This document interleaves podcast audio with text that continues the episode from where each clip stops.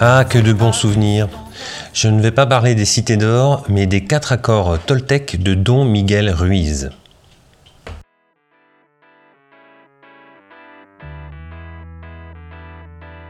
Salut l'ami et bienvenue sur le Rendez-vous du mercredi, le podcast qui t'aide à mieux gérer ton école, ton collège et ton lycée. Mon nom est François Jourdain, je suis chef d'établissement d'une école et formateur. J'aime partager mes découvertes, mes réussites et rencontrer des personnes inspirantes. Et tu pourras retrouver tous les éléments et les références dont je parle pendant les épisodes sur le site www.coréfléchir.net.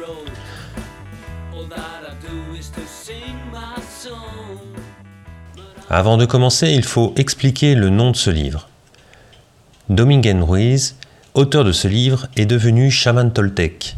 Comment? Suite à un accident, il a vécu l'expérience d'une mort imminente. Il s'est alors posé beaucoup de questions sur la vie. Il retourne chez sa mère pour apprendre la sagesse des naguals, c'est-à-dire des chamans mexicains. Enfin, il devient lui-même nagual de la lignée des chevaliers de l'aigle. Et en 1997, il publie ce livre pour transmettre au plus grand nombre cette sagesse. En introduction, il explique le concept de domestication. Oh, c'est assez simple, à la naissance, on, est libre. C'est le moment où on est le plus proche du divin, de cette présence divine qui est en chacun d'entre nous. Puis, avec l'éducation familiale, l'environnement, l'enseignement, on devient domestiqué. Par exemple, les parents, les enseignants nous gratifient ou punissent nos actes et cela nous pousse à passer des accords avec nous-mêmes. Il donne un exemple d'une petite fille qui est devenue timide, renfermée, parce que sa mère, fatiguée, un soir, lui a demandé d'arrêter de chanter en lui disant qu'elle chantait faux.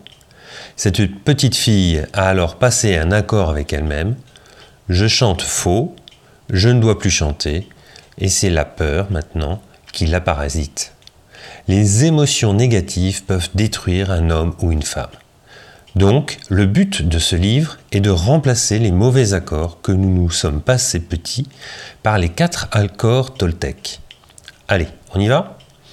Le premier accord est le plus important et aussi le plus difficile.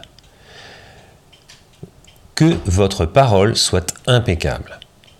On peut le dire autrement. Dis ce que tu penses avec bienveillance et fais ce que tu dis.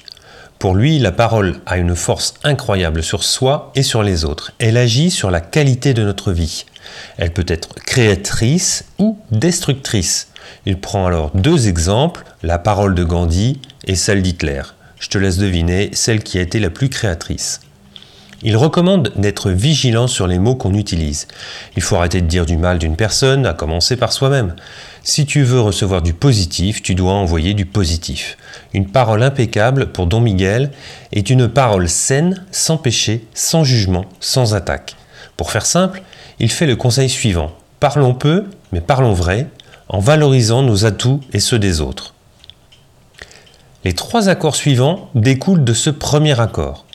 Le deuxième accord est Quoi qu'il arrive, n'en faites pas une affaire personnelle. Il explique en effet que tu n'es pas responsable de ce que les autres disent de toi. Tout d'abord, les paroles et les actes des autres ne sont que le reflet de leur psychologie, de leur peur, de leur colère. Donc prendre ces paroles et ces actes comme des attaques personnelles, c'est un choix. Et par là même, tu prends la décision de souffrir car tu ne peux pas contrôler ce que les gens disent et font. C'est comme si quelqu'un te donnait un poison et que tu prenais la décision de le boire. Il faut apprendre à se pardonner et à pardonner aux autres. Quand on t'agresse, laisse à l'autre la responsabilité de sa parole ou de ses actes et ne t'en mêle pas. Bon, c'est plus facile à dire qu'à faire. On peut se dire, tu penses cela de moi, c'est ton droit, je ne le prends pas personnellement et se dire pas de souci, moi je sais qui je suis. Le troisième accord est ne faites pas de suppositions. Nous avons tendance à faire des suppositions à propos de tout. Et dès qu'on prête des intentions aux autres, on crée des problèmes. C'est comme se fabriquer son propre poison. En plus, une hypothèse devient très vite une croyance et notre cerveau va se charger de la transformer en réalité. Donc deux choses. Exprime-toi clairement, personne ne lit dans tes pensées, et intéresse-toi aux faits. Si tu as des incertitudes, il faut exprimer ses doutes et poser des questions. Il faut savoir écouter et être réceptif aux idées et aux opinions des autres. Le dernier accord transforme les trois autres en habitudes. Faites toujours de votre mieux. Mieux, bah, ça implique que cela change en fonction des situations. Si tu es au top, tu vas pouvoir faire des choses extraordinaires. Alors que si un matin tu n'es pas au top, ça va être plus difficile. Faire de son mieux n'a pas de valeur quantitative. Faire moins engendre de la frustration, des regrets. C'est le mince, j'aurais pu faire mieux. Faire de son mieux, c'est trouver le juste milieu entre ce que je suis capable de faire et les conditions dans lesquelles je peux le faire. Il faut fuir la course à la perfection. Pour moi, atteindre la perfection, c'est d'abord un travail d'équipe. Il faut accepter le droit à l'erreur, à l'échec. Il faut pour cela être patient avec soi-même. Suite à ces quatre accords, on trouve un long chapitre sur la voie toltèque de la liberté. Il y invite à briser les anciens accords. Nous tous, nous nous enfermons dans des prisons imaginaires construites de toutes pièces par nos croyances, par nos rencontres, notre éducation. Rien ne sert de s'en prendre à nos parents ou à toute autre personne. Il ne faut pas s'en vouloir de ne pas y arriver. Le pardon et la patience sont la solution pour y arriver. En conclusion, on a la possibilité de vivre l'enfer ou le paradis sur Terre. Pour Don Miguel Ruiz, la seule raison pour laquelle on souffre, c'est qu'on l'a choisi. Si tu regardes ta vie, tu trouveras de nombreuses excuses pour souffrir, mais tu ne trouveras aucune bonne raison. Le bonheur, tout comme la souffrance, est un choix. Bon, ok. En quoi tout ça peut aider un chef d'établissement, dire l'eau ou une dirlette bah, Tout d'abord, ce livre se lit très vite. Hein, ce qui paraît intéressant, c'est vraiment le pouvoir des mots. Ce que j'en ai retenu pour notre travail, ce sont que les mots ont un sens et il faut en mesurer la portée. Il s'agit de développer une parole positive auprès des enseignants et des élèves. La critique doit être toujours formulée de façon constructive. Et quand le travail est bien fait, il faut matérialiser sa reconnaissance avec des mots précis. C'est pas si simple à faire. Surtout, ne pas propager des commérages ou des commentaires négatifs qui vont polluer autant le, qui vont polluer le climat de chacun.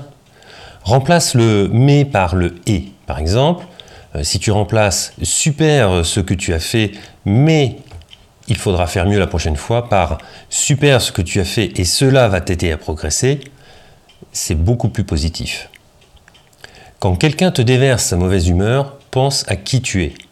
Moi, j'hésite pas à dire Ouh là là, je vois que vous êtes très en colère, qu'attendez-vous de moi? Et je me mets dans une écoute active. Ensuite, il faut remplacer le pour par le avec.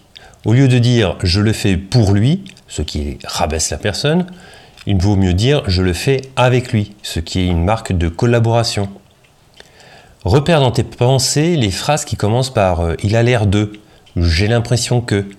Prends-en déjà simplement conscience et demande à l'autre, si vraiment ça commence à, te perturber et à t'empêcher de dormir, bah, demande à l'autre si ces intuitions que tu as sont vraies. Et à mon avis, on est très vite surpris par les réponses. Apprends de tes échecs et sois patient. Agis, rectifie après. Remplace le je devrais faire ceci ou cela par je vais faire ceci et cela. Bon, difficile de résumer ce livre en un seul épisode de quelques minutes. Je t'invite vraiment à le lire. Et comme la dernière fois, je te mets le lien vers le livre. Tu peux le commander sur Amazon ou chez ton libraire préféré. Un grand merci pour ton écoute. On se retrouve mercredi prochain pour un nouvel épisode. Je partagerai ma rencontre avec Eric Hilario. Explique à tes amis comment écouter des podcasts et profites-en pour les abonner de force au mien. Je te dis à très bientôt sur le rendez-vous du mercredi, le podcast des dirlettes et des dirlots, parce que gérer une école c'est bien, mais partager c'est mieux et ça rend heureux.